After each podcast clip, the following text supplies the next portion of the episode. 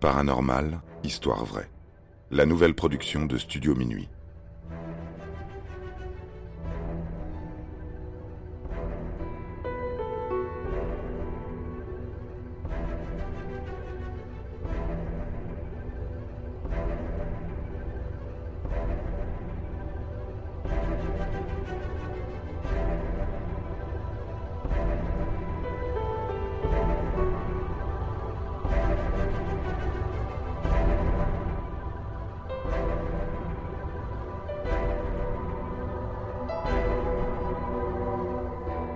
Doris Bither, agression sexuelle par des fantômes C'est une affaire qui aurait pu évoquer la spectrophilie. Cette paraphilie bien particulière qui consiste à être attiré sexuellement par les fantômes.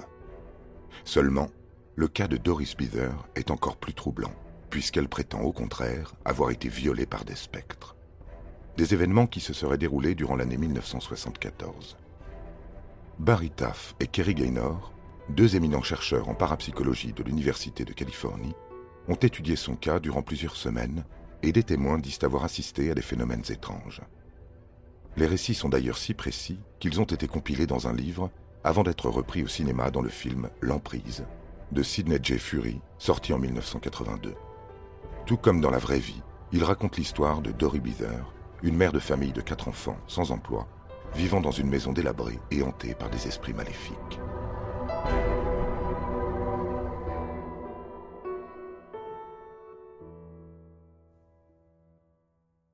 Tout commence en août 1974, dans la petite ville californienne de Culver City. La bibliothèque municipale accueille deux membres de l'Université de Californie dans le cadre d'une conférence sur le phénomène des poltergeists. Barry Taff et Kerry Gaynor y présentent leurs travaux et répondent aux nombreuses questions d'un public fortement intéressé. Dans l'auditoire se trouve également une femme, qui interpelle les chercheurs à la fin de la conférence. Doris Bither les supplie de se rendre chez elle pour venir observer les phénomènes paranormaux qui s'y produisent.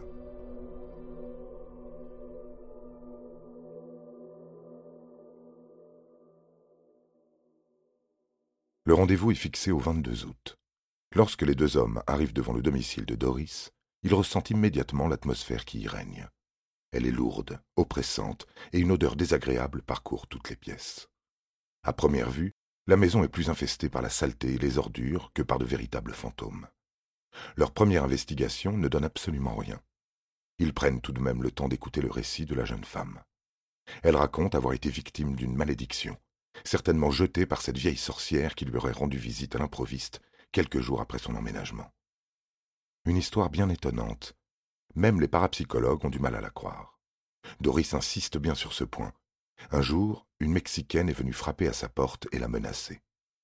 Elle devait absolument partir, sinon quelque chose de mal allait lui arriver.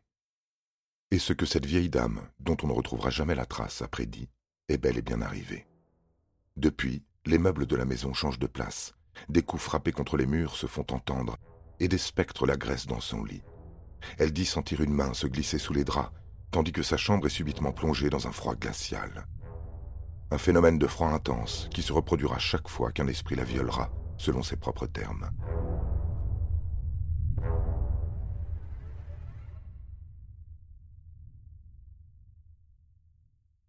Pour Barry et Kerry Gaynor, ce cas relève davantage de la maladie mentale que du paranormal. Il existe bien des témoignages similaires au cours du XXIe siècle, mais les scientifiques ont fini par associer ces phénomènes à un autre beaucoup plus rationnel, la paralysie du sommeil. Lorsqu'ils interrogent les enfants de Doris Bither, ils en arrivent à une seule conclusion. Cette femme est en proie à de violents traumatismes, enfouis depuis l'enfance. Seul un psychiatre pourrait parvenir à l'aider. Pourtant, le récit des enfants Bither ne manque pas de détails. Et c'est justement parce qu'il fourmille d'éléments que le tout ne parvient pas à être crédible. Doris Bither a emménagé dans cette maison avec sa fille de six ans et ses garçons de dix, treize et seize ans, avec lesquels elle entretient des relations conflictuelles. Les chercheurs choisissent d'interroger les enfants séparément. Tous les récits concordent, à quelques détails près. Ils ont surnommé l'esprit Mr. Who's It, la contraction de Qui est-il? Tous sont bien conscients de sa présence, puisqu'il leur est arrivé de le sentir à côté d'eux. L'un des garçons affirme avoir été giflé par une main invisible. Parfois, Mr. Who's It leur apparaît. C'est un homme d'un mètre quatre-vingts environ, avec une allure sportive. Ainsi, la maison ne serait habitée que par un seul esprit? Pas si l'on en croit les propos de la mère de famille, qui, elle, affirme être attaquée la nuit par trois individus. Selon elle, elle est régulièrement frappée, et tandis que deux esprits lui maintiennent les bras et les cuisses, un troisième la viole.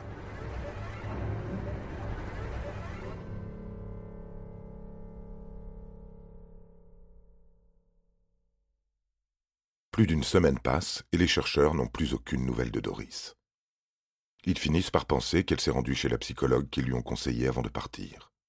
Il s'agit d'une femme qui travaille également dans le département parapsychologie de l'université. Mais le 6 septembre 1974, il réceptionne un nouvel appel provenant de Doris. Il est déjà 22 heures passées. Les chercheurs s'apprêtent à mettre fin à leur journée de travail. Toutefois, ils consentent à écouter un nouveau récit de celle qu'ils prennent pour folle. Elle est paniquée et affirme avoir été de nouveau attaquée. Les fantômes sont toujours dans sa chambre. Si Taff et Gaynor se dépêchent, ils auront peut-être la chance de les apercevoir. Un peu plus tard, dans la chambre de Doris, les scientifiques ressentent eux aussi ce froid glacial. Il est accompagné d'une désagréable odeur de putréfaction. Ce sont les seuls phénomènes auxquels ils assisteront dans la chambre. Mais l'instant d'après, alors que tout le monde se tient dans la cuisine, une poêle traverse la pièce pour venir s'écraser contre le mur, et la porte du placard s'ouvre violemment. Les deux hommes commencent à douter. Peut-être que Doris est véritablement victime d'attaques de fantômes.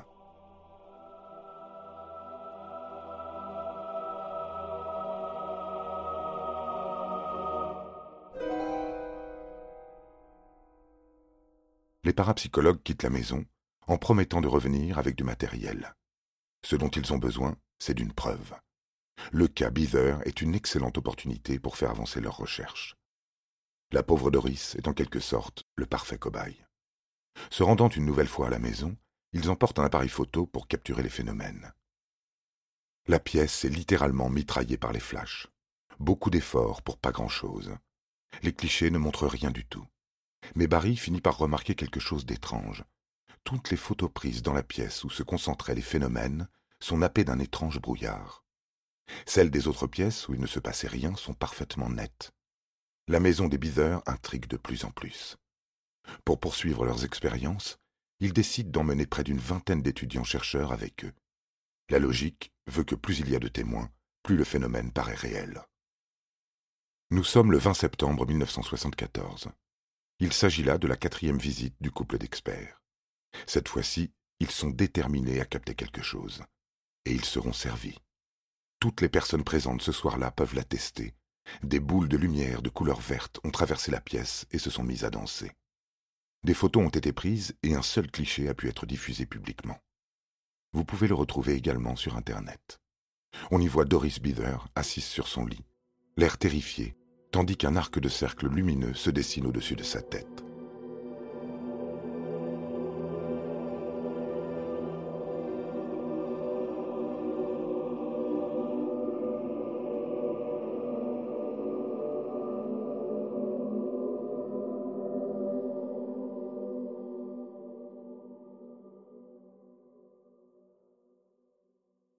Malgré cette manifestation inexpliquée, les chercheurs veulent de nouvelles preuves.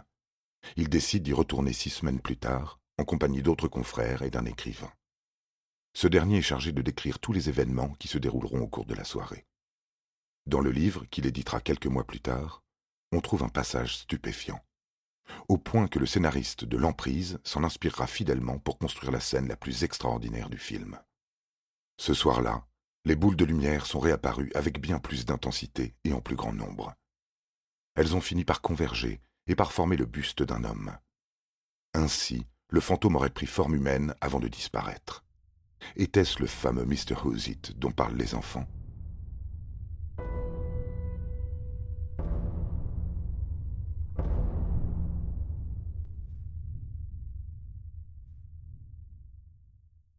Alors, Peut-on parler d'une hallucination collective?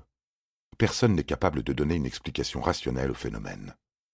L'homme qui s'est matérialisé dans la chambre de Doris n'a jamais pu être identifié. Quelques mois plus tard, la jeune femme a fui la maison, mais selon les témoignages de ses propres enfants, les phénomènes paranormaux l'ont poursuivi jusqu'à sa mort. Dans une interview pour un journal indépendant traitant de paranormal, Harris Beather, l'aîné de la fratrie, avouera que des petites boules vertes ont tournoyé autour du cadavre de sa mère avant de disparaître à jamais. Ce précieux témoignage s'accompagne d'autres révélations qui pourraient nous permettre d'avoir un regard un peu plus rationnel sur toute cette affaire. Doris Beather est issue d'une famille de la classe moyenne.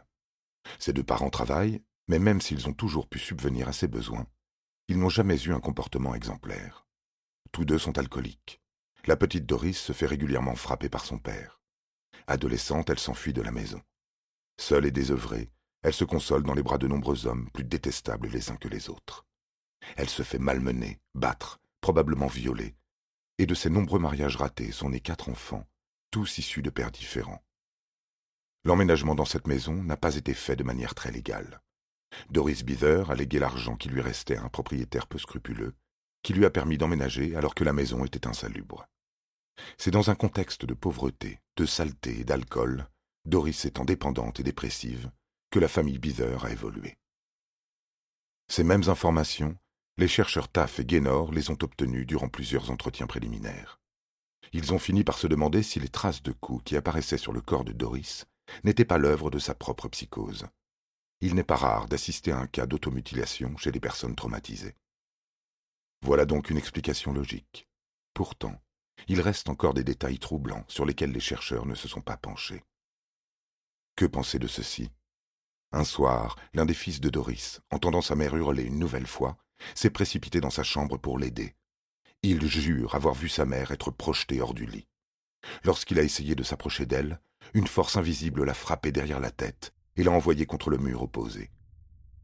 La violence était telle qu'il en a eu le bras cassé.